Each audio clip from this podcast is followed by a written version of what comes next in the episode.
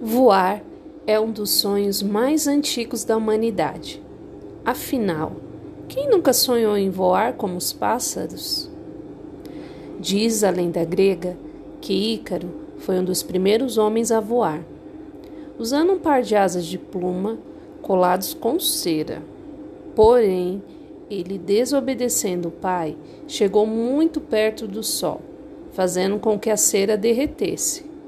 E ao cair, morreu afogado.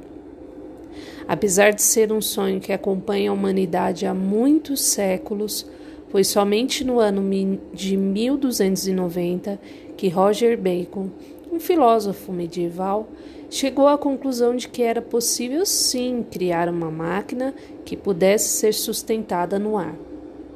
Leonardo da Vinci, também fascinado com o voo, chegou a esboçar uma espécie de helicóptero rústico pela observação do voo dos pássaros.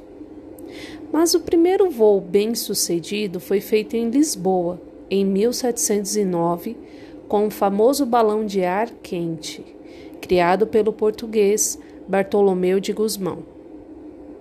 O próximo passo para a construção de máquinas mais complexas foi o dirigível, que apesar de ser mais leve que o ar, já podia ser controlado. Há mais ou menos 100 anos é que se colocou uma máquina mais pesada que o ar para voar. Há muitas controvérsias sobre quem fez o primeiro voo em um avião. Se os americanos irmãos White ou o brasileiro Santos Dumont. A dúvida existe porque aparentemente os irmãos Wright não registraram um voo e a decolagem e necessitavam de acessórios especiais para alçar o voo, como catapultas.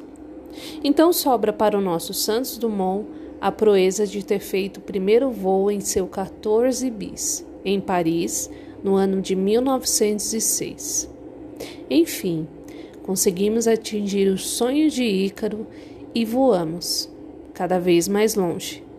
Só não cessa saber se a cera um dia vai derreter.